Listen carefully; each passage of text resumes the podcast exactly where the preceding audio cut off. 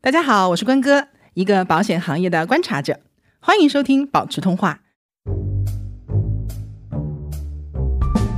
你在一楼你不会感觉到什么晃啊什么，你会很稳，你没什么风险概念。你到一百楼上面去站一下，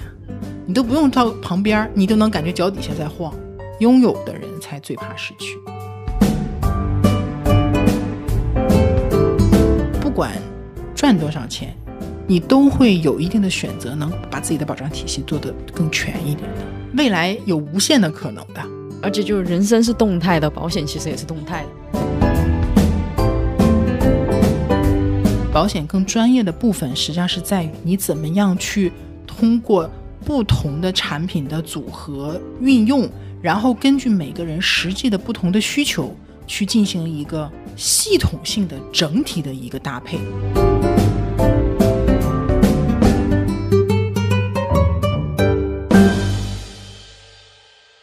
Hello，大家好，我是关哥，欢迎收听保持通话。 Hello，大家好，我是萌萌。这一期的内容呢，也就是我们上一次预告的，我们要讲保障体系这个概念。终于讲到了我们最重要，我也最期待的一个环节。其实前面讲了很多的内容，什么惠民保啊、相互保啊、重疾险啊、百万医疗险，其实还有很多一些类别我们还没有提到。但是根据大家的一些留言的反馈，呃，能看出来一个比较普遍的现象，就是大家容易陷在某一些细节里面。嗯这个倒没有什么问题。但是呢，很多时候，如果说你想解决一个问题，你会发现它其实要放在一个整体里去看，才能得到一个相对精确的答案。比如说某些点它是一个点嘛，但是很多的点可能它会织成一长，就连成一条线。嗯，但是整个的这个保障体系，它实际上是一张网。你往后走远一点，你看到整张网是什么样的一个形状，它可能是立体的，它也可能是有有曲折度的，对吗？但如果你离得太近，你只能看到那一两个点的话，其实你就看不到这个点和其他点的一些联系。所谓体系是什么概念呢？首先，体系是是一个整体，这个整体当中有不同的系统组成的，比如说国内的金融体系三驾马车是保险、银银行行和证券。你会发现这三者有什么有什么特点呢？就是他们三者有类似的地方，嗯他们都是金融衍生物啊，或者都是跟财钱相关的东西，所以他们都属于金融系统。但是呢，这三者之间又有不同的特点啊。银行、保险、证券，我不说，大家应该自己都知道。但你说我如果做一个比较完整的财务配置，你跟这三个，你说我只做银行，或者我只做保险，或者只做证券，那肯定就是太单一了。对，太单一了，因为每一个它都有自己的呃范围，就它会有它的这个目标性。比如说证券，它的目标性可能收益会比较会重要一点；保险，你看就很简单，就托底托底。然后银行呢，可能是一个综合性的一个东西。所以一个体系当中的这几个部分，它们之间呢是既有区别又有共同点啊，又有一定的秩序和联系。所以保障体系也是同样的一个规律。就是我们今天讲的保障体系啊，我去明确一下，其实就是讲说如何去降低和转移我们人生中遇到的那些风险给我们造成的那个财务风险。保障体系不是说降低我们去发生这些事的风险，比嗯，如说我保险买了一大堆，我什么保障体系整个都做得很全了，但是你说我就不得病了吗？不可能。，对我们其实管的是什么呢？管的是这些风险给我们带来的财务上的损失。保钱了。对，保钱了啊，说是保人，其实也是保钱，保钱对吧？ 对，好，这个体系当中呢，呃，因为是我个人总结出来的一套东西，所以它没有一个特别标准化的一个答案。那么我给到的呢，就是我是把它分成了五个大的方向，五大块儿。对，五大块儿。当然，其实也会有漏的地方，但是最重要的，我觉得这五块儿就差不多了。这五大块儿呢，其实是从来源来分的。第一大块儿呢，是谁给我们的保障？国家。对， 国家给我们的保障是什么呢？社保。嗯不管你是城镇居民保险还是新农合，都是一个东西，它就是我们的社保。社保特点：广覆盖、低保障，然后没有准入门槛，你可以一辈子都拥有啊，这是国家给我们的保障。所以这是来第一个部分。第二个部分呢是企业，团险对，就我们咱们俩第一次聊的那一对期那一次团险，团险它的特点是差距很大。好不好看公司？对，有的团险非常一般，有的甚至都没有团险，但有些公司的团险就非常非常的高端，尤其是那些高管的团险。第三个部分呢，就是个人的商业保险啊，这个部分我们后面我会在这个地方再展开一下啊。个人的商业保险特点就是，呃，完全可以根据每个人不同的特点和需求来进行配置，它是一个既具有共性，但是又非常千变万化的一种配置方式。丰俭由人，是可以根据自己的实际情况去掌握和调整自己的个人商业保险的。它不像社保，你没得选选团险你也没得选，对吧？但是个人你是可以有很多的选择和操作，所以在商业保险上，这个为什么我们强调了很多，其实就在这个地方，就是你的选择太多了，所以你才要去认知它，你要会会选择它，嗯，对？吧？好，这是第三个部分，第四个部分，呃，社会捐助对，呃，我觉得更准确应该是社会互助，啊，社会互助，因为这里面还有一个部分其实就是相互保，啊，我把相互保放在了第四个部分，就是社会互助这里，因为相互保，相互保它不属于真正的保险，它是一种社会互助的形态。除了相互保之外，这个部分还有什么呢？就比如说慈善捐助啊，嗯，嗯，比如说某某筹，还有基金会，对，什么慈善基金会，对吧？然后你看支付宝上就有很多那种慈善项目，嗯你捐个一块，还是收集几个心什么那个对的，每年好像有一个公益节，嗯，对，就这些也很多嘛。还有一种是小范围的社群性质的那种，比如说亲友互助，哦，还有这种，不是，就是啊你 就是哦，就我生病了，我去借对亲戚钱这种你去算看吗？病什么的，对吧？可哦能花了很多明白明钱，白你给他给他个几千，有钱的给个啊一两万的，这不明都白了很正常？明这白不了也是亲友互助吗？嗯我朋友如果真的得大病了，我不得给点钱， get get，对吧？人情往来的这种这种模式，所以社会互助包括相互保啊、慈善捐助和亲友互助这种的。嗯 OK，这是第四个部分了。第五个部分和这以上呢，其实会有一点不一样啊。这个可能大家也不不会想得到， 叫做个人存量资产，或者说家庭存量资产。啊，就我们存的钱，就还是那句话，因为你像有有人留言说，那我如果真的很有钱，我年入百万，或者说年入百万其实也不夸张，现在千千万呃上亿就是富豪啊，嗯什么可以啊财务自由退休这种的，我可不可以不买保险？可以啊，这从某种角度来说，你也可以，因为你这些呃需求你是能自己的钱就满足了的。嗯，那它是不是你的保障体系？是当然是啊，当然是。你说我有社保或者我有自己个人商业保险了，我觉得我配挺全了，那我一分钱我也不留了，嗯。这样可以吗？完全可以，不可以吗？啊，不行，因为商业保险里面有一些是还是需要你先出钱的。 就是怎么说呢？ 嗯，理论上也可以，但是其实不是的嗯啊，其实不是的，还是要有一定的个人存量资产的。为什么？这就说到了这个保障体系，刚才我们讲到的特点，嗯就是每一个部分它提供的保障范围和它的保障深度嗯都是不一样的。你看社保啊，我们挨个讲，刚才讲到了一些特点，你就会发现说每一个方式都有它的不足之处。嗯比如说社保的问题在于报销的比例在严重的情况下会比较低，是很多自费药嗯啊，社保内报销的也不是百分之百报销，嗯对吗？还涉及到什么异地呀、嗯，异地报销，对不对？这都非常是困难了对，好，这是他的问题。然后团险的缺点缺陷在哪里呢？你不一定 有。对你不一定有，还有第二个就是不够长久。嗯，我我我特别想知道大家 的团险的情况。如果如果你愿意的话，你可以留言告诉我，就是你所在的公司有没有团险，然后它到底是很好还是很一般。如果你不知道的话，也可以借这个机会去问问公司的，不管是 HR 还是老员工，我们公司有没有团险呐？大概是什么样子的啊？这样子的。对你刚刚说的对，不长久的意思是它跟着你的工作职位走。嗯你，在这个公司一天，你有一天团险，但是如果你离职了呢？就没有了。就没有了。而且团险是公司花钱给你配的，公司把这个团险断了，或者把这个团险降降级了，你也没有任何办法。啊，这里我要插一句，就是我最近我朋友遇到的，就因为我们年轻人嘛，就经常换工作，团险就不说，就社保一定不 能断。对，社保不要断交。如果说工作之间有 gap，嗯那你一定要到当地去，用那种灵活就业的那种方式去交社保。对，而且一定要注意你社保交就每个月交纳的那个时间，他那个公司我真的觉得还挺，我这样说吧，就深圳的社保是每个月十五号之前交，嗯，这家公司好像是十四号才把他的社保移出来的，也就是他本嗯来、啊下一家。来不及交了。对他自己也来不及了就，是他，我明白，这个公司既没给他当月交社保，然后移出来的时间又太晚了，对，就卡死在那一天，给他把他给移出来了。好坑爹啊！对，然后他本来想还在深圳留一留， 那这样还好，也就一个月。但就是因为为什么会这么建议大家，就是怕这个寸劲儿嘛，中间嗯 gap 的空档的时候就在生病啊，就像你之前的那个嗯对情况，但他这个就相当于好像完全断了。不是完全断，可以续上的。就社保中的医疗，你只要交钱，正常的就是可以开始有保障嘛。然后嗯养老的话，它是累计十五年哦啊、就是哎现在断脚的影响没有像以前那么大，对这没个啥大大家注意一对 下。但是不要一直没有，对吗？嗯，好，这是从哪儿讲的？呃，啊这社个保是跟团团险险，嗯啊，团险。然后个人的商业医疗险，说实话哈，这个真的是相对来讲可操作余地最大的一个部分。但嗯是它的问题在哪里呢？就它的规则也比较多。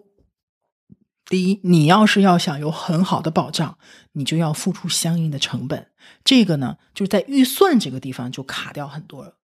嗯所以大家做的，尤其是 对于这种保障体系的概念，应该说整个市场上也不是很很了解。所以很多人的保障其实第一呢，保障范围是不够的，保险的种类配的保险的种类就不全。嗯，第二呢，它的保额不一定是够的。什么叫广度？广度就是保障范围，深度就是你到底保了多少，能赔多少，有没有和有多少是两个概念啊。所以这是商业保险的问题，就是你可能会受制于你的预算，同时也可能受制于你的健康状况。嗯，核保通不过呀，还有年龄啊，嗯，职业呀。就现在很多父母不都买不了，就是这个问题。所以我跟你讲，其实你从这一点就能看出来，其实商业保险是核算的。如果说不核算，它保险公司稳赚的话，它就不会给你这么多的限制了，啊，从这个角度理解也是也是，对吧？社保社保是为什么不限制？社保是国家行为，嗯，它有福利性质，但是社保赔成什么样，你知道吗？ 叫什么低价格广覆盖是吧？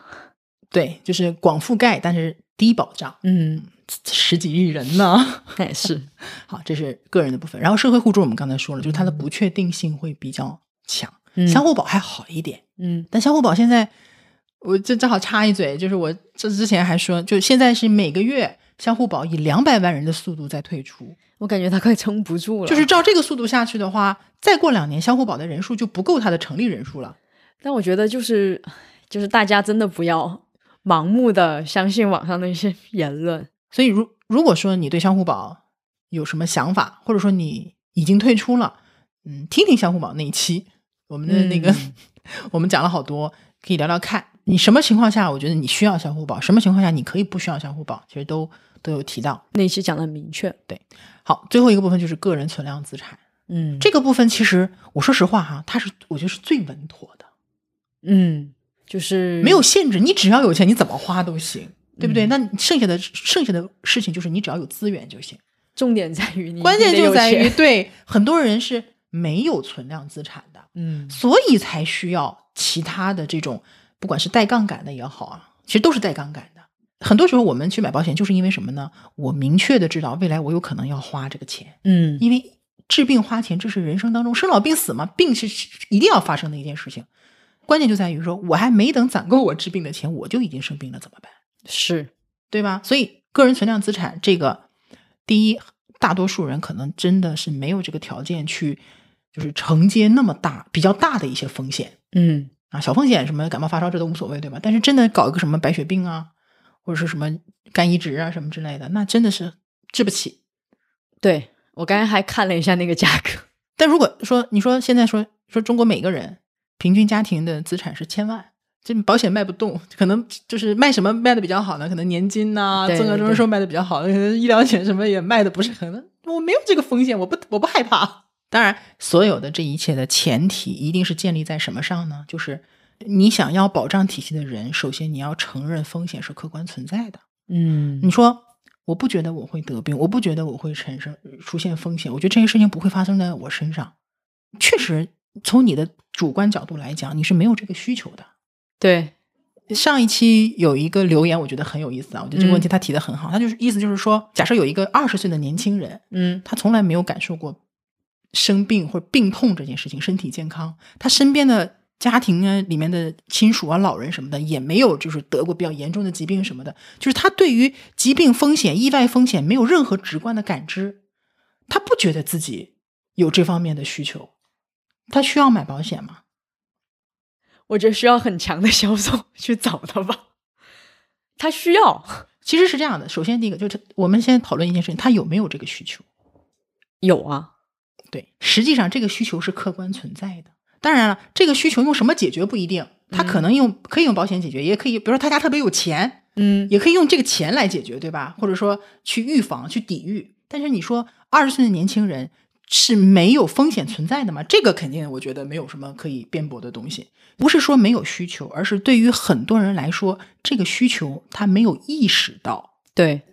有一句话就是我们往往去做的是，因我们都是我们能看到的或者我们想到的，但人的想象力有时候是有限的。而且人们不愿意去想这对对对我今天这不是聊这个事情吗？就，呃，为什么说你会发现说越年龄越大呀，或者说家庭负担越重的人，可能会觉得保险会有用，因为他拥有的东西比那些没有这些东西的人要多，他怕失去的就更多。 对，深有感触。我二十出头，我也不觉得我需要保险。 我月光的时候，我觉得我不需要对呀存钱。 你看啊，你月光的时候花钱花的不要太开心，对吗？一点嗯风险感觉都没有。嗯，你开始攒钱了，你有点钱了，开始反而开始越来越抠了，是我现在就理解了以前我吐槽有钱人抠的这个事。因为你有了之后，你就不能接受自己再重新失去的一个状态。嗯， 我接受不了失去。就是如果我有十万的话，突然间我比如说炒股亏了五万，我会痛心的要死。所以回到我们刚才那个主题上，嗯每一个这个保障体系当中的一部分，它都自己有有自己特定的保障范围和保障深度。嗯你任何一个单拿出来都是不够的。我给你举个例子啊，嗯呃，是我老公的大学同学，嗯他在一家不错的就是银行，这个银行呢，不管是福利待遇啊，还是其他的薪水薪资水平都不错。然后这个银行有一天呢，就组织了一个员工的活动去滑雪，他其实也很喜欢滑雪，滑的也不错。结果那次比较寸，他摔了，然后把是锁骨还是胸骨，反正就是摔骨折了，嗯摔断、摔骨折了。摔骨折之后呢，就住院嘛，嗯然后住院呢又涉及到可能是要保守治疗还是手术的问题嘛，但是这个不重要了，关键是什么呢？他就开始走保险了。嗯，他有社保，这是不用想了啊，银行社保是最基本的。其次呢，银行的团险也还不错，嗯啊、有医疗社保也可以管管住院，同时呢，他个人商业保险也配的还算蛮齐的。意外险，意外险当中不是有意外医疗的部分吗？嗯能赔，嗯他也有百万医疗。那么嗯他这个，他我记得他一共是花了八万块钱，去掉七七八八社保的部分，再去掉免赔额，还有一部分是可以百万医疗来理赔的。同时呢，因为他这个是工伤，因为这是公哦司组织的活动，好算工伤。工伤呢，国家的那个社保体系当中其实还有工伤那一项工伤保险啊，这个就可以用上了。啊，是好几个月工资呢。呃，受伤这个事情肯定是不舒服，但是嗯从至少在在在财务上，嗯他不但没有损失，还少赚了一笔。啊，所以你看，就是什么概念呢？他这一次的风险发生了以后，他的保障体系就开始起作用了，嗯因为他的保障体系比较全，有国家来源的，有企业来源的，有个人来源的。嗯对吧？当然了，是这样的，它也有个人存量资产，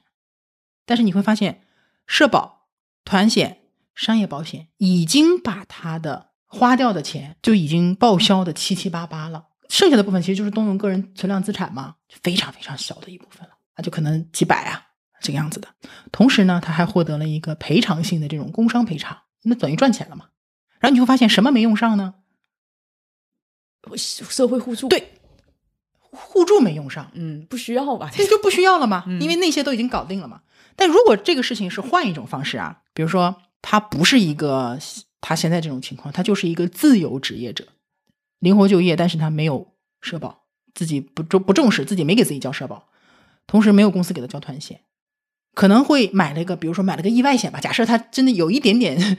意识，他买了个意外险，意外险里面有比如说一万块钱的意外医疗，很常嗯很常见嘛。嗯，那么他这次如果是自己滑雪摔伤了怎么办？就只有意外医疗。就意外医疗撑死给他赔一万啊，因为没有社保嘛，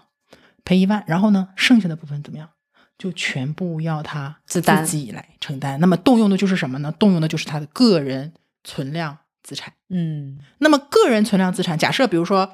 这八万块钱医疗险报了一万，嗯，是不吧？是还有七万要自己拿？对，但是你说我手里就两万块钱现金，妈呀，他这个 太心疼了。这种情况下，往往是什么呢？就是家庭的力量就出现了。嗯因为我刚刚说，个人存量资产其实也你也可以讲家庭存量资产，比如爸爸妈妈可能就补贴了，嗯对吧？我说的再惨一点啊， 这个就举例，为了举例而已，说这人是个孤儿，嗯或者他家没什么钱，， 对，没钱，然后对吧？那怎么办？就是他这个保障体系当中几乎就是没有什么东西，嗯，那怎社么会办？捐助，你就得去找捐助了，嗯，对吧？但你但你至少怎么样？你还有捐助这条路可以走，是，你发现没有？所以你说你什么保障保险都没有，你最差最差，你还可以走社会互助。当然，这个社会互助的它问题就是不确定，而且呢，没有隐私，没有尊严。所以你看，这就是保障体系。当我们有些风险发生的时候，嗯，，有一些这体系当中有一些部分是能给你起作用的，嗯但有一些是不能起作用，或者说你用不到它的，嗯，对吧？但是呢，呃，很多的部分是可以同时起作作用的。你光靠其中的一个起作用会不够。比比如，说我这个我这个朋友，他只有一个社保，他既没有团险也没有个人商业险，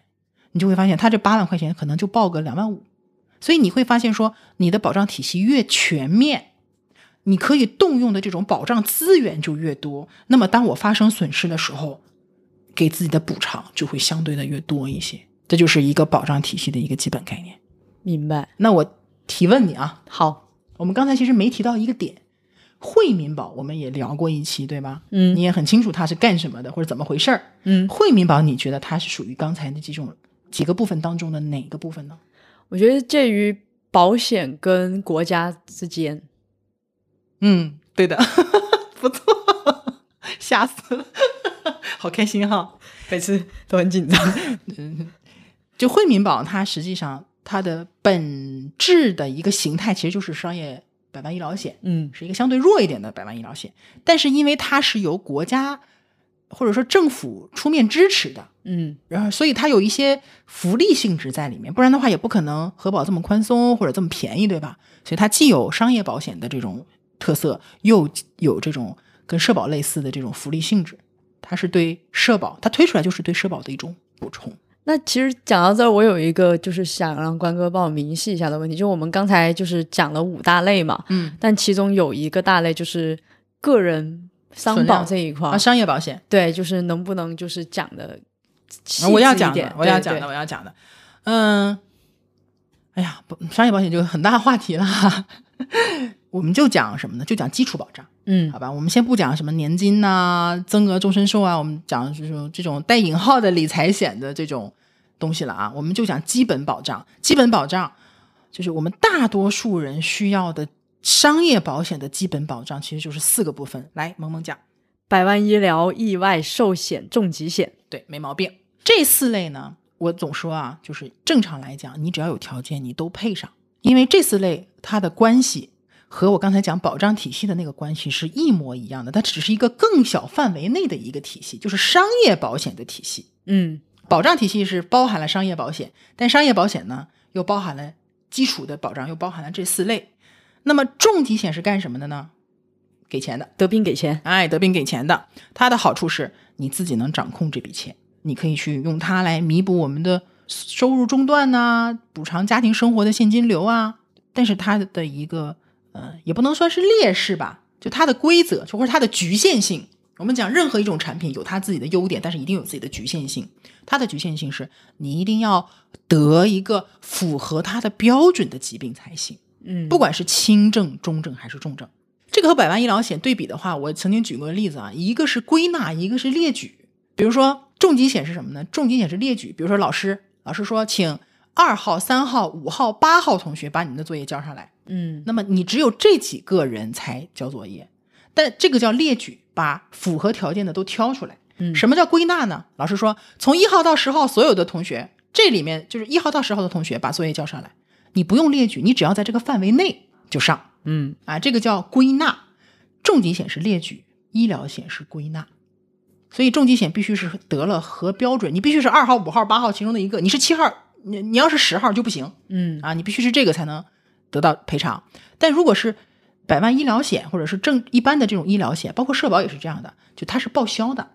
它的好处是，我其实并不限制你究竟得了什么病，当然前提是免就除责之外的啊，免责和除责之外的，我不限制你是什么病，我也不限制你的严重程度，我就看你实际花了多少钱。嗯啊，实际花了多少钱？那它的局限性是什么呢？它的局限性是实际上是它只解决你住院的费用，对带来的费用，当然严谨一点，也包括什么特殊门诊呐、这个住院前后多少天的这个门急诊啊之类的。对，好，这是医疗险，意外险，意外险我们没有讲。嗯啊，我们还没来得及讲，其实意外险和寿险我们都要单独的再播一期的。意外险是一个很容易被人大家忽略的一个产品，因为它很便宜，然后又觉得好像是个小保险，其实不是的啊。意外险其实它很有意思在哪呢？你虽然保险的类别叫意外险，但是意外险里面包含了很多种责任，就是一个保险里面可能包含很多种保险责任。意外险包含意外身故责任，人死了他是管的；意外伤残责任，嗯人没死但残了，而且这个伤残责任它是分等级一到十级的，嗯一级最重，十级最轻。那么根据你的级别，会按照你身故责任的一定的比例，嗯百分之十、百分之九十这样的去赔。嗯还有，它还有意外医疗责任，因为意外导致的住院，就和百万医疗一样，但是你嗯必须是什么呢？意外导致的，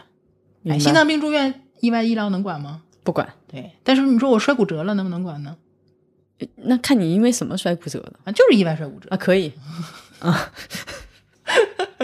像你被狗对严谨，像你被狗咬了，意外这哎这算意外险，这当然算意外。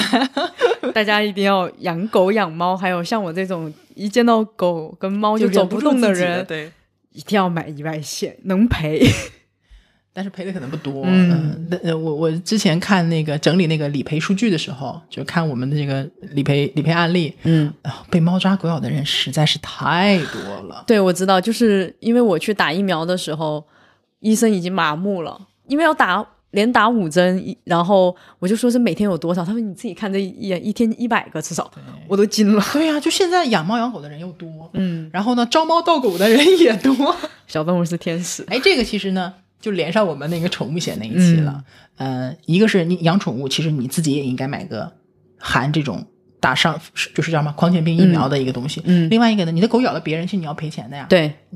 宠物险是有第三第三者责任的。嗯你看，就是有意思就在这里。你如果我们讲整个体系的时候，你前面讲的每一前面讲的每一期这个点其实都能穿进来。嗯哎呀，是一个特别好玩的一个学科。嗯 好，拉回来啊，意外医疗是有的，嗯，同时当然有一些还有一些意外津贴，比如说你住院可以一天给你补偿个三十块钱、五十块钱、一百块钱，但这个不是最重要的啊。但你就会发现说，只要你的出现这些问题的原因是意外，你大概率是在意外险的这个赔偿范围内的。不管你是去看门诊，意外医疗一般来说都含门诊，门诊或者说你住院，或者说这个意外比较严重伤残了，嗯，甚至是身故了，你会发现哎都能通过意外险来赔。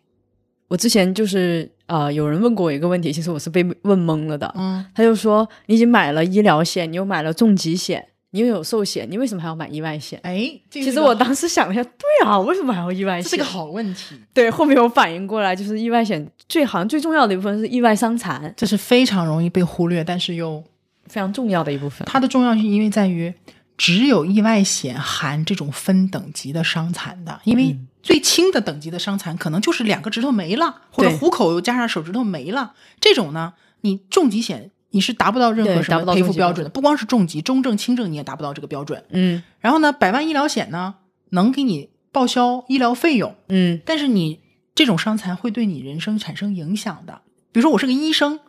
我两个手指头没了，我怎么做手术啊？葬送你的职业生涯，对吧？对甚至要有一些，比如说失明，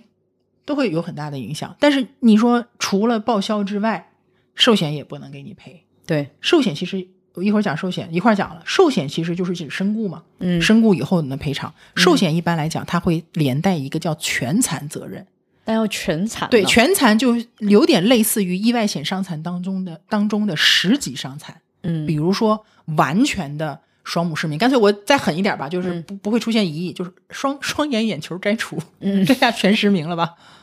对吧？那这种情况下，它属于一级伤残，就最重的那一级。嗯那么如果寿险达到了全残标准，你就不用身故，身故金就不用等身故再给了，你就直接把这个身故金拿走，然后合同结束。但是只有全残才给你。如果说我就是得了一个比较轻的这个级别的伤残，重疾险赔不了，医疗险能报销，但是不给钱，不给额外的钱，寿险也不赔，那么意外险的伤残还能给你一部分。我之前给过一个一个目标吧，一个锚点、叫四百万俱乐部。嗯，我说一个在中国，尤其是一二线城市的人，其实应该是一个身上有四个百万保障：嗯百万重疾、百万医疗、百万寿险和百万意外。为什么意外险的这个？你比如说像我，我可能有几百万的寿险在身上，我为什么还要去买一点意外险，对，而且我的意外险也可能是一百万以上，就是因为如果是涉及到伤残，它的基数就是意外险身故责任的额度。嗯，你说我只有十万块钱的身故意外，那我得了，我患了一，比如说一个呃十级伤残是赔百分之十，我就多少只能赔一万。对，但如果我是一百万的意外，那就是十万。但是，一百万的意外，其实成本是多少？嗯嗯，像咱们像你买的意外险，我买的意外险，基本上就是在一百五十到一百六十多之间，对，五十万的身故责任，嗯嗯，五万块钱的意外医疗责任，还有一点津贴，有的还猝死，对吧？所以，如果你是一百万的保额的话，可能就是三百多到四百多。那意外险可以买两份吗？可以啊，然后也可以两份同时赔。哎，这个就我来复习一下， 意外险，如果你有两份或两份以上的意外险，怎么赔就要看你具体是哪个责任了。嗯身故责任呢，可以累加吗？我两份意外险，两个都是五十万的身故责任。，可以吧？对，嗯身故责任因为是给付型的，它和重疾一样，啊，重疾寿险这种都是什么呢？你在这两个公司都买了，那你保额直接加就行了。因为人的生命和健康是没有一个定死的上限，到底值多少钱的。好，这是身故责任。如果是意外医疗呢？我一 A 和 B 都有意外医疗五万块钱，但我这次就花了，呃，就花了，比如说八万块钱。嗯怎么报？A 报五万，剩下三万 B 报。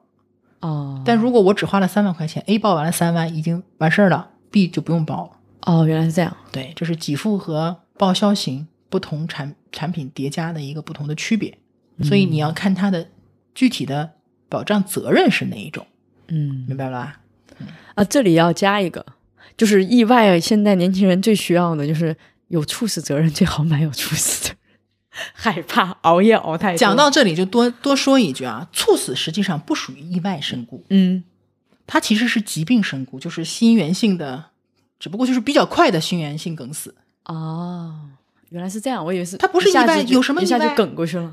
你请告诉我，就是说，如果你认为它是意外的话，你告诉我意外的原因是什么？比如说骨折，你可能是滑倒了对，啊，滑倒你可能是地比较滑，或者是绊了一下，对吗？你一定是有嗯原因的。嗯你踩香蕉皮了，猝死没有原因，它就是生理性的出现了问题，只不过它的发病到死亡的时间特别短，嗯所以正常来讲，猝死其猝死不属于意外，但是因为看起来像意外，所对以很多人就会觉得啊，这个是不是应该是意外险能赔？对，所以有这个东西，就是你看，我上次就说嘛，误。解。呃，虽然它是个误解，但是既然大众有这样的认知和需求，嗯那保险公司也就顺势而为嘛。嗯那我就给我的意外险呢，去加一个猝死责任。所以你去看那些意外险，它的它会有一个主险，就是意外身故。比如嗯说我意外身故是五十万，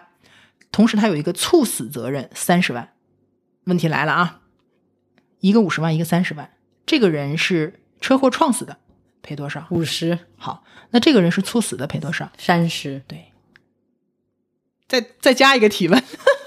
再追加一个提问。这个人呢，意外身故的责任是五十万，同时他还有一个航空意外附加的一个责任是两百万。车祸去世的赔多少钱？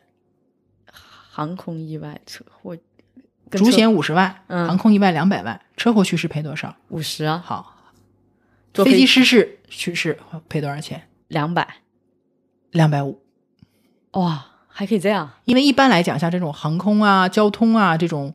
额外附加的责任，都是嗯在主险的基础上去附加的。就说白了呢，我航空交通这种这种意外，它也涵盖在主险的身故责任的范围里面去。哦，比如说，我没有航空意外嗯，附加，我就是这五十万的意外险，嗯我飞机失事死了会不会给五十万？会啊，对呀，那我这五十万本来就给你，我又额外去加了两百万的责任。哦，原来是这样，一般来讲都是这么设置，当然具体的还是以条款为准啊，嗯也也不能排除个别情况。明白，但是猝死绝对不在意外身故的主险责任里面去，不然大家去看意外险、意外责任、意外身故责任，你看它的免责条款一定有一个是猝死啊，啊，所以有人有人我觉得挺挺好的，他会仔细的看条款，他会问我说说关哥，你不是你看这个保险里面它含猝死责任，他为什么把这个猝死又设单成拎出来就是设置成免责免责条款？嗯我说你看的是意外险当中意外身故责任的免责条款，啊，这个部分确实是不含猝死的。嗯如果是真的猝死了，主险不发生作用，但是附加险猝死责任是可以赔的。啊，这个我搞清楚了。其实不复杂，但是这个原理很多人不清楚，会误会哎，对的，对的，就是所有的保险你都是可以用这种方式去看的，就是不嗯同的责任之间是互相补充的关系。哎呀，这是从讲到意外险了啊，扯得比较远。好，我们回来啊，我们讲基本的四类保障：重疾险、医疗险、意外险和寿险，对吧？嗯好意外险刚刚讲了不少了，相当于用不用再单独讲一期？我感觉不用了不。用。 然后寿险就是身故加全残嘛， 嗯我来举个例子啊，说张三啊是这个四百万俱乐部的会员啊，刚才提到的，他有一百万的重疾险，一百万的寿险啊，含全残责任，有一百万的意外险啊，里面又有伤残又有医疗都有，同时呢还有百万医疗，四百万俱乐部啊，妥妥的。然后他意外车祸，双目失明了，眼球摘除，他能获得什么赔偿？咱一个个来啊，重疾险能赔吗？能双目失明嘛？对，赔多少？重疾险，啊，首先我可以就是我算重疾了。，对，我们就告诉你就我就假设就告诉你100万啊，重疾险赔一百万。好，寿险它有一百万的保额，含全残，一百万。就是这个200万了这个算全残，嗯那这种情况算全残，那么寿险也能赔。嗯第三个，意外险它有一百万的身故责任，含伤残。我先我先告诉你，这个是它的这个双目失明算一级伤残，赔多少？一百万。百万医疗险住院花了多少？除掉免赔额花多少报多少？除了社保已经报完啊的，是社保再对去掉免赔额，嗯就只要没超过它的保额的部分，必要且合理的都能报。好，意外险的那一万其实还可以用意外险的意外医疗去补充补偿啊，报这里销我漏了。嗯这个免赔额实际上可以是可以用商业小的商业保险去补充的。嗯所以你发现没有，有些人觉得我买那么多保险是重复了，对吗？不是的，嗯其实很多保障是可以单独拿到的。而且张三，你这种情况是什么？他虽然双目失明了，但他还还可以是还有很长的生存时间啊，不是说得重疾了就必须得挂了，对吧？嗯好，他所有的保险都用上了，所有的保险都对用上了，拿了三百万的赔偿，然后呢，几乎大部分的医疗费用报销了。嗯，那么他拿着三百万回家，我说我不上班了，行不行？可以。至少一段时间是可以的，我休养，嗯我调整，包括说因为失明所你导致的，比如说我要换器材呀、家里的设置什么改变都是可以的，对吧？这就是什么呢？这就是保障完整，就是四个部分保障的比较完整的情况下，一个比较理想的一个结果。嗯，当然，理想的结果是你一样都用不上，是但是有风险发生了，你会发现你的保障品种越多，范围越广。我刚才提就是讲到这几个险种的时候，其实嗯、呃想强调一点是什么呢？这四个四类产品，它其实互相有重叠，对不对？一定有重叠。比如说意外医疗和百万医疗有没有重叠？有有重叠，对吧？重叠一部分。然后呢，重疾险的这个伤残类的重疾嗯和意外险的伤残有重和寿险的全残，是不是也有一部分的重合？是但是你会发现，即便重合了，他们彼此之间还有一些互补的部分嗯啊、这个地方我可能会配张图，我们放在 show note 里面。大家听到这个部分的时候呢，你回去拉一下看这个 show note，嗯这个图其实就代表了我们买产品的逻辑。就是这个图里面整个的空白区域，代表了我们人生中各式各样的风险。嗯，这个区域多大，我们其实是不知道的，因为风险太多样了，就假设这个空白区是一个四方形、长方形，随便什么型都行，反正就是一整片空白区域。然后呢，我们比如说买了重疾险，嗯画了一个圈儿，嗯这个重疾险的保障范围就是这个圈儿。那么我们只要落在这个圈儿里的风险，就可以用重疾险来帮我们去弥补损失了，对吗？但是圈儿外的部分就是重疾险保障不了的部分。接下来呢，好，我不光有重疾险，我可能有一个百万医疗险，那可能就是那个蓝色的圈儿。嗯那你会发现，哎，蓝色的圈儿和红色的圈儿可能会有一些重合，但是呢，它俩重合的部分很少，然后就会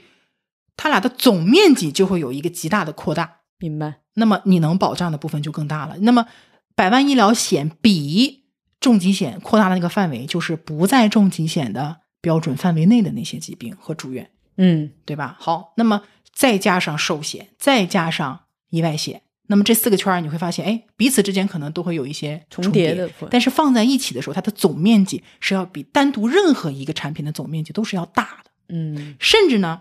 大家可以看绿色的那个圆圈和黄色圆圈，它们重合的面积是非常大的。黄色就补充了一小点儿，但是只要它是有补充的，比如这个黄色它有可能是完全被包含在绿色这个圈儿里的，那么这个时候你这个黄色就真的是没有必要配置，没必要配置，因为这个圈儿不仅仅是范围，也包含深度，包含这个保额的增加。但这个黄色的圈儿只要有一部分是能够把整个的面积增大，那么你配置它的这个叫什么呢？就是有意义的。当然，这里面你要看它的成本了。嗯，你说这个成本很高，比如说高端医疗险，它很贵很贵嘛，但是它增加的可能是你的一个品质的感受，嗯你赔的钱可能是一样的。那这个部分你要不要去从百万医疗改成高端医疗险？就是你自己要衡量，你觉得你的获得的保障的东西和你付出的成本，你觉得值不值得？嗯啊，你要觉得值得，你就就值得加；你要觉得不值得，那你就不加。这个地方用什么举例就比较合适呢？我们讲惠民保那一期，嗯，像我为什么我又有百万医疗险，我又要去买惠民保呢？因为它覆盖了你没有对，因为我有除责的部分。嗯那么惠民保它能够把我除责的部分覆盖进去，所以我花几百块钱买个惠民保，只为了它能够理赔我被百万医疗险除责的那个部分啊。当然，这几百块钱我觉得我花的值，那有人可能就心疼，这个是自己来选择的事情。但是我们要知道的是，你加和不加的区别是什么，然后再选择，而不是简单的说。我觉得它有重叠的部分，所以我就没有必要加了。明白哎，这张图还挺重要的挺清晰的。嗯嗯，一般来讲，基本的保障这四部分你都要有，嗯彼此之间又有又有补充又有区别。如果一定要讲一些特性的话，就是小孩子可以不用讲不用加寿险的部分。明白。嗯，呃，那我那我这里有一个问题啊，就是我们现在讲的保障其实是针对个人的嘛。其实如果比如说我们作为有家庭的，对，这其种实应该是以家庭为单位来来去做这个保障体系的，因为家人彼此之间，你的财务状况是一个整体。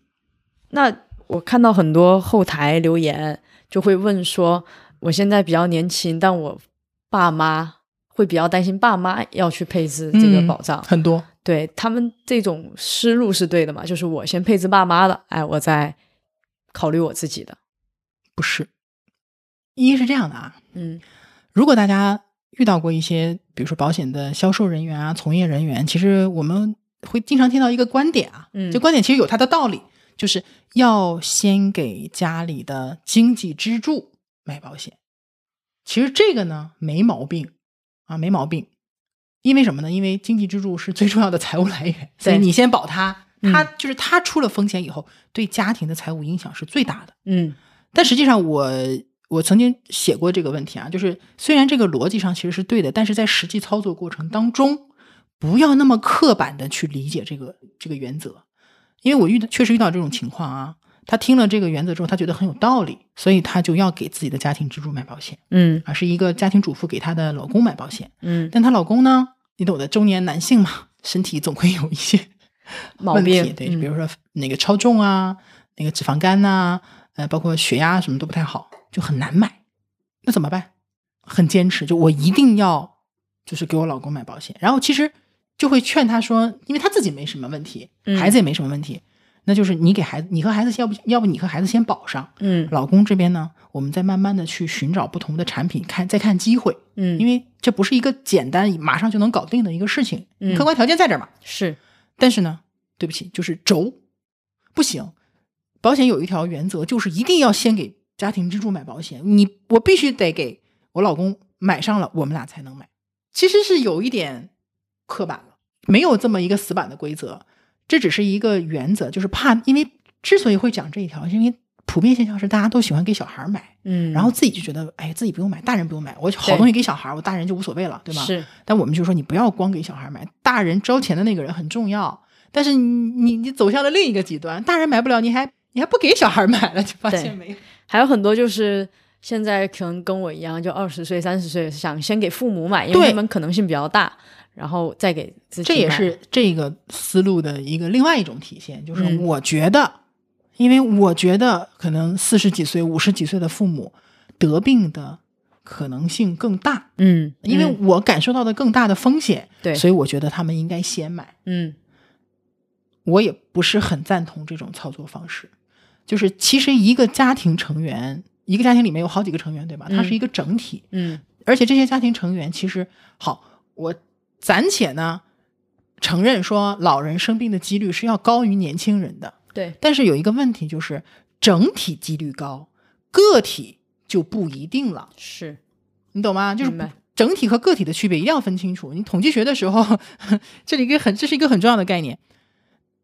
你放到大数据上是多的，但是你现可以现在看看这个理赔数据，就是二三十岁的年轻人一大把一大把的。我们现在你不管是二十岁的小孩还有得的呢，嗯，而且我觉得这有一个点就是。其实，如果你生病了，你爸你妈来照顾你，然后你还没有自己的一个完整的保障体系的时候，也是很危险的。就反过来这样想也是可以的。就比如说，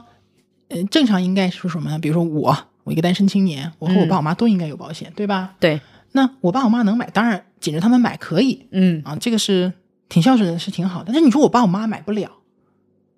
身体有点问题啊，又很贵，你又在纠结那个费率的问题，你买不了。那你自己先买上嘛，你这么便宜，嗯你又健康，你自己先买上。嗯，你非要靠到爸妈买完了之后你再买，就变成什么呢？你你的窗口期也可能就被耽误了。对，而且还有一个问题啊，你只是考虑了什么呢？ 考虑了生病的风险，嗯，意外的风险不考虑吗？是意外还挑老人小孩吗？不不挑，啊，就很简单的问题啊，比如说重疾险。哎，我因为我这两天我最近在看医疗剧叫《良医》，我真的推荐大家去看一些医疗剧，因为它会加深你对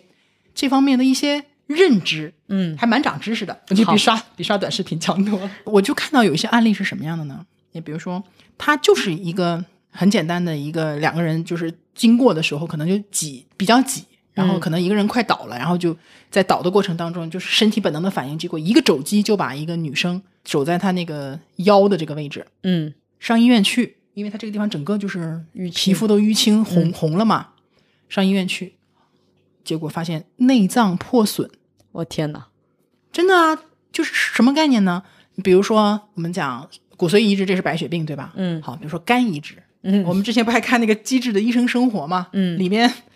多少例肝移植的手术对吧？对它没有更，它里面没有强调说这个肝移植的原因是什么，嗯但是肝移植的原因不仅仅是因为肝病。也有可能是因为意外伤害导致内脏器官产生了问题，它就不不好用了，嗯破裂了等等等等的，就真的需要肝移植。不光包括肝，脾摘除了没关系，但是肝要有，或者甚至是还要那个肾的嗯，啊，肾也可以移植的嘛。那么这种情况下，肝移植要多少钱？我查了， 一百万，大几十万肯定是要有的，而且这只是可能是手术嗯或者是住院的费用。嗯移植之后的排异呢？排异要吃药的，你可能要终身服药，对吗？嗯，这个也很贵的。而且这就动用到保障体系了，社保其实只能报一部分，对，所以这一类的风险，这就跟你年龄其实是没有关系了。嗯而且有些时候，你知道吗？ 我个人的感受，我觉得我爸妈比我健康。对对对，他们退休又是跳广场舞，又是爬山，你知道吧？我我刚才看那个肝移植的，就是要那么贵，其实我想到第一个问题，就是因为我还蛮喜欢喝酒， 我就很怕，加上有时候熬夜，嗯，老人家的生活习惯比我们健康康多多了了，好吗？熬夜、夜生活，然后又不运动，吃外卖，对，然后加上如果再抽烟喝酒，猝死的不都是年轻人吗？就我们所面临的风险，真是不是想象的那种说啊，我爸我妈妈风险比我大，真的不嗯是。所以不要太拘泥于这些原则。嗯是，如果你是个人，你就选个人；但如果你是家庭，你家庭就像一个水桶那原理、木桶原理一样的，嗯，你任何一个短板都可能漏水。我觉得这个到时候如果讲爸妈那一期，我就可以讲一下，这个是我劝我爸妈买保险的重要条件，你看，你爸妈还能买，我爸妈已经不能买。他们也只能买一买惠民保， 我爸、我妈、我公公婆婆，我给他们都买了惠民保以后，我觉得我的这种安全感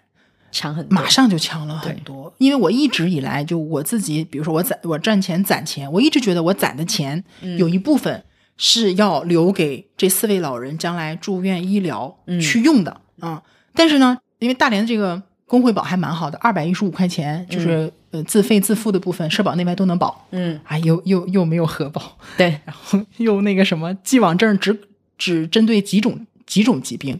哇，这个东西太好了啊！上百万的保额，我就觉得我一下子轻松了很多。是，所以你看，基本保障的四类产品啊，嗯啰啰嗦嗦说了这么多，归纳一下，重疾、医疗、意外和寿险，正常来讲都应该有，只不过老人和小孩对寿对寿险，也就是身故责任这个地方的需求相对低一些，因为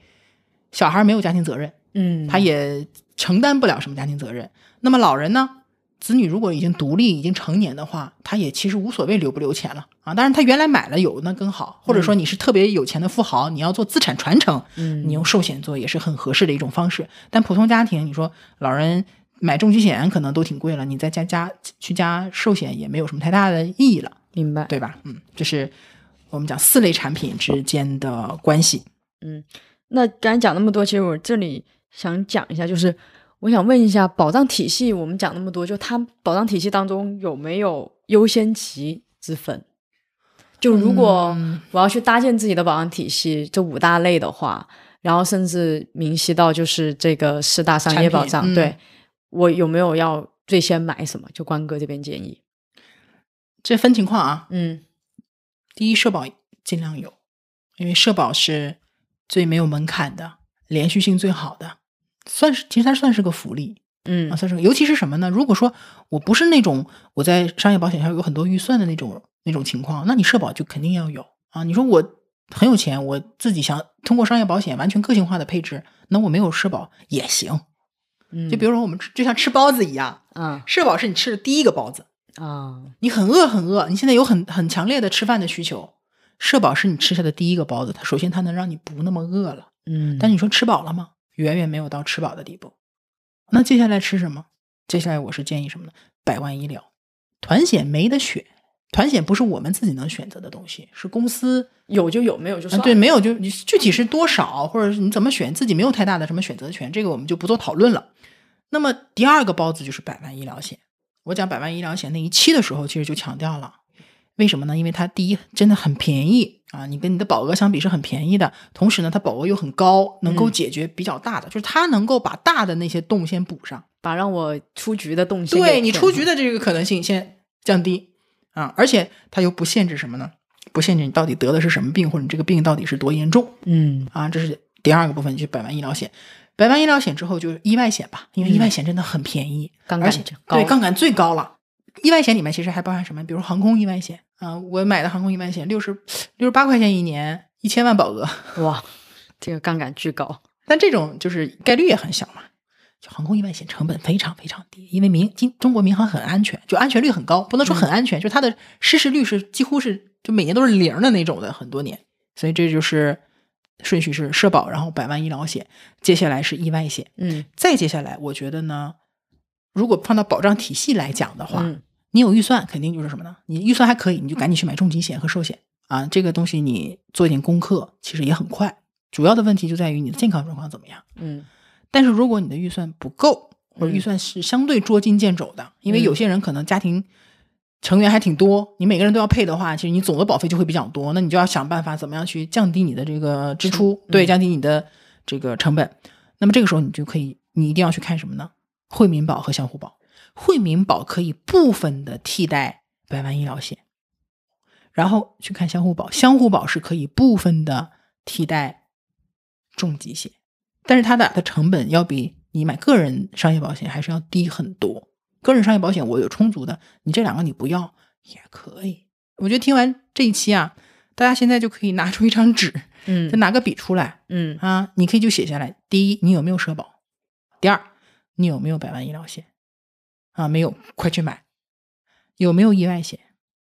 啊，如果这两个地方都没有的话，你再去看什么呢？你有没有团险？因为团险包含也包含很多种嘛。然后接下来个人商业保险里的重疾寿险，你再去看嗯啊，然后你再看说有没有相互保，嗯有没有惠民保，嗯还有你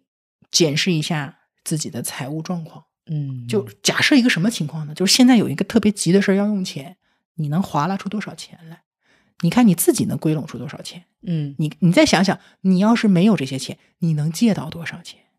这是一个非常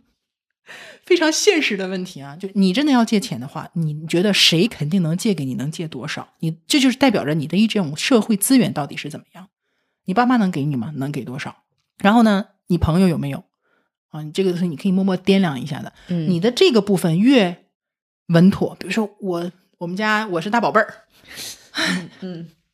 所以我我我如果出点什么事儿，会有无数人给我资金援助，那你这个安全性也相对来说还是比较高的，对吗？对，啊，你说我刚踏入社会，我也没钱买重疾，但是我爸妈有钱，那你也相对安全一点，嗯对不对？好，爹不亲娘不爱，或者说家里确实条件一般，你没有什么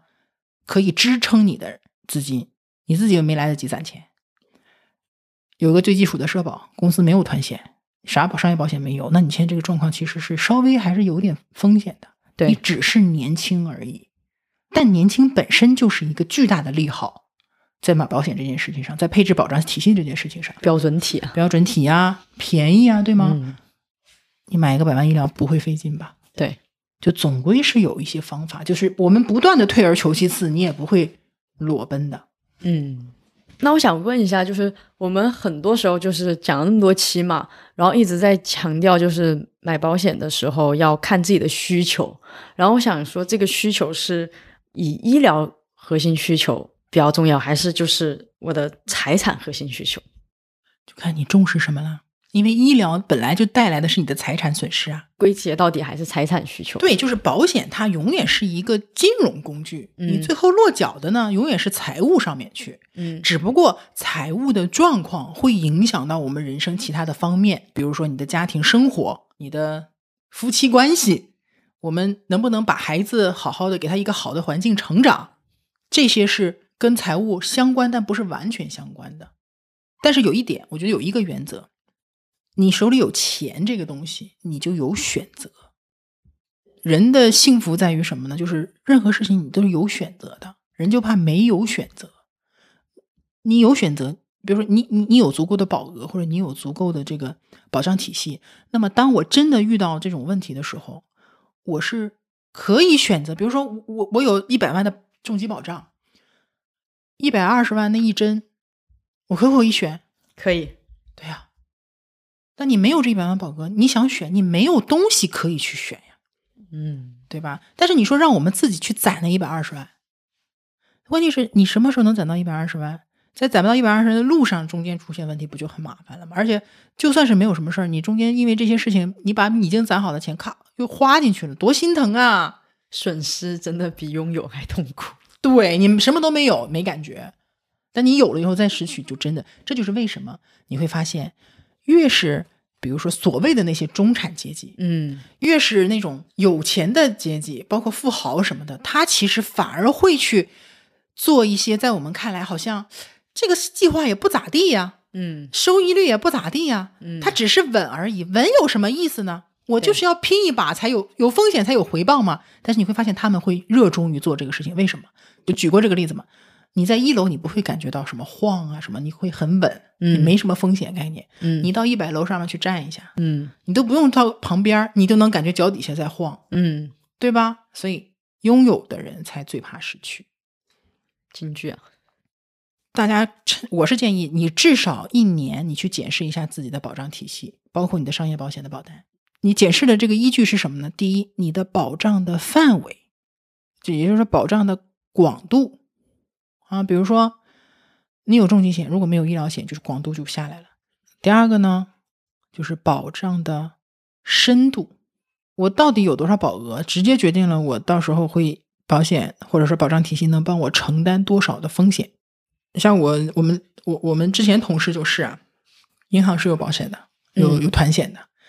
但是呢，具体有多少团险，或者说这个团险到底是什么样的一个内容，可能并不是很清楚。对，尤其是我们没有没有发生过去比较大的风险的时候，我平常他们去报销都往往是一些门诊险，我去医医院看个什么感冒发烧啊，花了几百块钱，我填个单子去报销，哇，报销了，嗯我觉得很开心。我也报过，我也很开心，我就感觉这个钱是我自己捡来的对，捡来一样，我报销下来，我都是吃顿好的，对吗？嗯但是呢，真的不一定团险就有很深，就是有足够的保额，因为大多数的团险现在其实并不是它的医疗并不是百万医疗，嗯，因为也有很多人问我，我团我我我我我们公司有团险，我还用团险里面含医疗险和重疾险，我还要不要自己再买了？我说那你要你看你要看什么呢？你重疾险给你多少保额？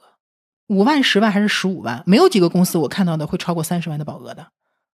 十五万就很好了。有些还跟你什么呢？还跟你的比如说工资呃呃工作年限啊，然后你的工资水平啊跟挂钩的。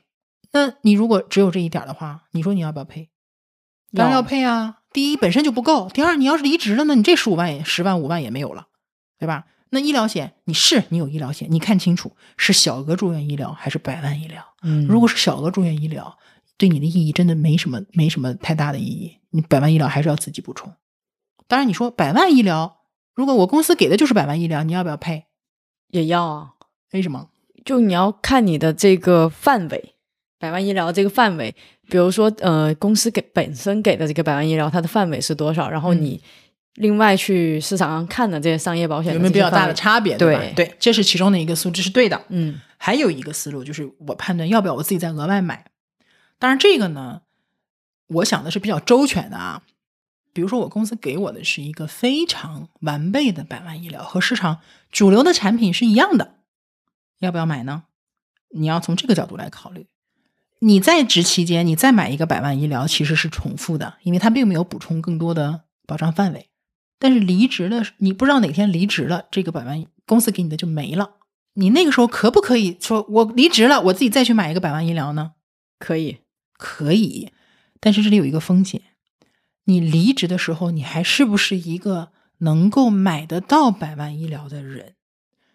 能够给团险，能够给这么好的百万医疗作为团险的公司，大概率还会给你一个福利，叫做每年的体检。嗯那你今年查出一个甲状腺结节，明年查出一个乳腺结节，后年再查出一个肺结节，对不起，你真的就什么百万医疗基本上就很难买了。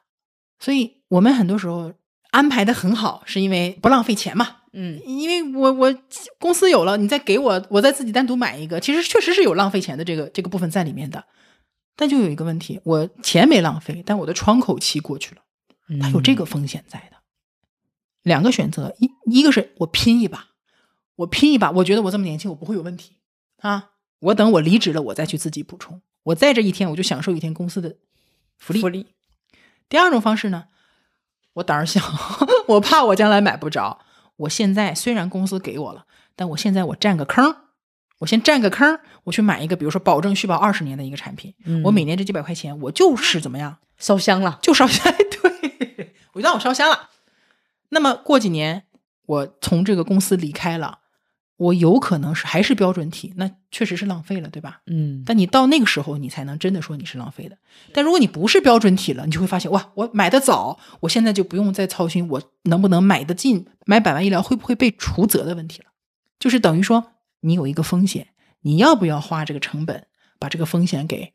规避掉？你如果付出这个成本，也有一个可能，你这个成本是浪费的。我的选择是什么呢？这个成本是多少呢？一年几百块钱，可以浪费吧。就当烧 香了，所以其实归根结底啊，大家努力搞钱， 对，有钱你在买保险的时候也会有选择，但是更重要的是，不管赚多少钱，你都会有一定的选择，能把自己的保障体系做得更全一点的。嗯，还是那句话，能补多少就补多少。而且就是人生是动态的，保险其实也是动态的，对，它是动态的，你未来有无限的可能的哈。嗯，刚才说的是你要看保障的范围和保额，对吧？嗯接下来你还要看什么呢？有一个很重要的就是时间线上这张保单或者说这这个保障的一个持续性到底有多久？嗯比如说社保持续性很好，你要做的就是交钱就行了，要么就是工作给你交，要么就是你自己灵活就业的交。但是像嗯叫什么呢？重疾嗯或者是寿险，重疾可以买终身的，寿险也可以买终身的，或者寿险你也可以买到六十到七十岁的。总之你可以一买买很久，对你只要在投保的时候你符合它的条件了，你不用担心后面的保障是没有的，对吗？嗯但是呢，百万医疗险现在就是说，你最多只能保证二十年，你没有更长的选择了。那么在六年和二十年之间的，当然我选二十年的，这就是持续性。对它的持续性。为什么我说你有团险了，你也不能丧失掉商业商商业保险？就是因为团险的持久性、持续性不确定。对，相互保确不确定？不确定，对，惠民保确不确定？不确定。惠民保，上海是惠民保参保率最高的一个城市，那赔的呀。我们都感觉希望它可以，大家可以上网查一查，就是上海的惠民保总共保了多少人，因为价格是固定的嘛，嗯，你可以算一下总共收了多少钱，你再看一下它短短的几个月赔了多少个亿，是的，所以它到底能多久？因为它很明确的告诉你不保证续保。嗯，有些东西之所以我们要愿意付出更多的成本，其实就是为了它的持久性。第四个因素就是成本，嗯，你想要好的保障，正常来讲是一定要付出更高的成本的。你比如说，我预算不够，嗯，我以重疾险为例吧，啊，别的你也没得选，我就以重疾险为例。我们上次说过了，有多次重疾，有单次重疾，有含身故的重疾，有不含身故的重疾。比如说，像我今天就有人来问我，他说我想要含身故的重疾，因为什么呢？因为我我写的很清楚，我如果得病了能拿钱，我没得病我身故了也能拿到钱。但是如果说我到七十岁，我既没身故，我也没得重疾，我没什么拿回来的东西，顶多是个现金价值嘛，他觉得不合算。亏了，所以他觉得我应该买一个含身故价值的，啊，含含身故责任的。但是问题又来了，预算是有限的。如果你买一个不含身故责任的，你的额度可能能买到五十万；但如果说你买一个含身故责任的，嗯你可能只能买到三十几万。嗯那么这种情况下，你没有办法，你就是说在成本和这个保障的深度，也就是保额之间，你没有办法做到两个都兼顾。嗯你就只能做取舍。这是我们做决策的很重要的地方，就是你要有取有舍，你不能真的说我就是什么都想要，不存在的。所以我我当时就建议说，我是建议什么呢？你先顾保额，你先顾保额，因为它毕竟还是到挺长时间的嘛。你顾保额，你如果说想要身故责任，你就要牺牲你的保额。从我的角度，我的建议是，保额比你的这个身故责任要更重要。那么身故责任没有怎么办呢？你去补充一个定期寿，因为你如果加身故责任，你要多花两千块钱，但是如果你加一个定期寿的话，几百块，对，一年可能就几百块钱。定期寿的缺陷在哪里呢？它只保到六十岁，你自己选的只保到六十岁，而且它和你的重疾的赔付还互相独立的，啊，不需要共用，它可以都赔。所以这个就是运用了保障体系里面就是互相搭配的原则。对的，其实有一句话，或者说有一个观点是这样的啊，很多人啊，就是在保险或者保障这个事情上，他会非常就是陷在产品的一些细节里面，嗯，这你也你也感受到了对吧？把条款扒的呀我，曾经也这样，对因为就怕自己买错。但实际上呢，就是纯个人观点啊，纯嗯个人观点就是我就表达，大家可以有不同的意见。嗯从我的角度，我的经验来看，保险更专业的部分实际上是在于你怎么样去通过不同的产品的组合运用，然后根据每个人实际的不同的需求去进行一个系统性的整体的一个搭配。嗯而且这个搭配不仅仅看的是说保险的产品，不是说简单比较这两个重疾哪个好的问题，而是你除了重疾以外，你现有的保障体系是一个什么情况？你有没有社保？有没有团险？有没有这个百万医疗？它都会影响到你在这一个选择上到底怎么选择。再往大了走，像刚才那个问题说，我要不要多花这两千块钱去买这个，呃，去去加这个身故责任？如果我要替你做决定，或者我要给你建议的话，我还要知道你一年赚多少钱，你的现金流怎么样，你一年有多少结余，因为我要看你的缴费能力，还有我要看你年龄是多少。比如说你年龄现在是二二十，比较比较年轻的，那你未来的窗口期还相对来讲确实是比较长。但你说你已经三十九岁了，那我就会建议你尽量一次补多一点。我还要了解理解是了解什么呢？你现在这个工资，比如说一年六万块钱，你未来你的涨薪的可能性，你的行业到底有多大？你是可能是五年内你也没有什么大的变化，还是说你这个行业潜力很大？你是今年六万，可能明年就十万了，有这种很大的潜力。还有什么呢？你现在是单身还是有对象？短期内三到五年内有没有可能你要结婚、生孩子、买房子，就会有一种大额的支出，包括背债，这些所有的因素，你拿出一点来，都可能会影响到我要不要加身故责任这个选择。对，就是很专业，听起来很综合去考量它的一是个因素，非常综合考量的一个问题。有没有这种基本的配置呢？其实有，比嗯如说咱们、我其实也会给一些，比如说最基础的方案，嗯比如说三十岁的人，你的预算如果是八千块钱，我会建议你怎么怎么配。嗯你的预算可能是一万块钱，我会建议你怎么怎么配。这个东西就是什么呢？就是模板。嗯你可不可以套这个模板？其实是可以的，因为很多年轻人也好，就是同样年龄的人，他其实有一些共性的，对吧？嗯包括同样的预算，你都有共性。但是在所有的共性之外，一定也有个性化的东西。是行吧，我觉得基本上保障体系应该，我觉得是应该讲清楚讲清楚了啊，应该讲清楚了。那么大家怎么去审视自己的保障体系，其实也是差不多了啊，差不多了。其实如果要再讲的话，还可以讲一讲，比如说不同的情况，我怎么用我的保障体系。嗯其实刚才举几个例子也已经有了，对对吧？比如说滑雪的那个例子呀，对还有张三的那个例子，其实都是说保障体系不同的部分我都有的时候，我嗯怎么样去用它们？其实最简单的方式就是，如果说一般来讲你有商业险，或者一般来讲都会有一个服你你有购买的渠道和平台，嗯你就会有服务。到时候出现出现问题，你去找他们咨询，或者说让他们去帮你协助，其实都是可以的嘛。最后就还是希望大家其实就年底真的可以梳理一下自己的保障体系。对，梳理一下，嗯、具体的一些检视保单的方法，包括说保单你怎么整理，嗯其，实我也有一套我自己的那个方法，呃对对，有步骤我，对，有步骤的，非常详细的步骤，包括说也有现成的表格，嗯呃，我们也把那个东西附在 show note 里面，大家可以自取。嗯，就是我整理了一个什么呢？就是保单整理的保表格，因为实际上现在也有很多的所谓的 A P P 或者小程序去整理保单、嗯保管保单，但说实话，我没有一个我觉得符合我的使用习惯的。嗯我的建议是什么呢？就是大家稍微用笨一点的方法，嗯自己用 Excel 去做一个填填充，嗯，因为填充的过程也是加深自己对自己保障到底是怎么样的一个印象。你自己挑字进去和你自己直接 A P P 点进去，其实还是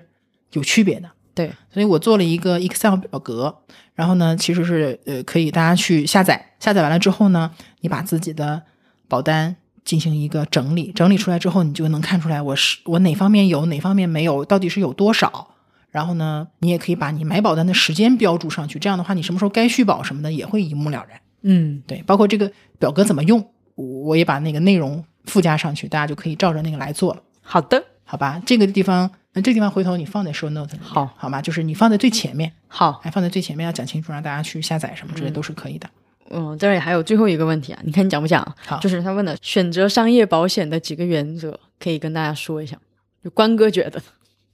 这个问题好大，选择商业保险的原则，从哪个角度切啊？太大了， 那就不讲，太大了，原则。 那就不讲了，那我能给你讲二十条注意事 项放文章吧，好不好？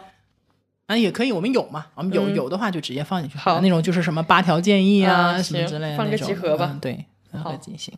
好，嗯，基本上我们就把保障体系的一些基本的概念给大家简单的讲解了一下。嗯，嗯，我不知道大家有没有听明白啊？嗯，如果有什么问题的话，还是我们留言区见。然后接下来呢，我们预告一下后面的内容啊， 就是应该是会讲这个呃怎么给父母买保险的一个思万路众期待的一期，嗯、对这个思路。当然，这个父母其实也分呢，年轻的父母和岁数大一点的父母。嗯一个是这个部分，另外一个部分就是核保。嗯核保呢，确实现在实在不行，就我还是咱俩来说吧。哎，我把这个思路讲一讲，因为大家。因为大家开始行动了，我觉得挺好的，就有效果。大家开始给自己去配置保障体系了，但是在行动的过程当中，核保是一个常见的问题。嗯，啊，年轻人现在标题的没几个，我跟你讲。 那把这个地方也逐渐的扩充下来，我们后续其实还有很多的内容啊，都在紧锣密鼓的安排当中。嗯应该还会有一些小的中间的这个单元，对我们一些小的新的单元，比如说像之前我们讲养老啊、讲理财啊，其实大家就我觉得提的一些问题还挺有共性的，我就对想通过一些小的单元再补充的回答一些这些问题，包括什么呃一些少数群体怎么样去考虑养老的这些问题啊，我觉得都特别好啊，我就可以来单独的也说一下。嗯，OK，那 OK。呃，那 OK，这一期的内容就是这样了，感谢大家的收听，那我们就下期再见吧。拜拜，拜拜。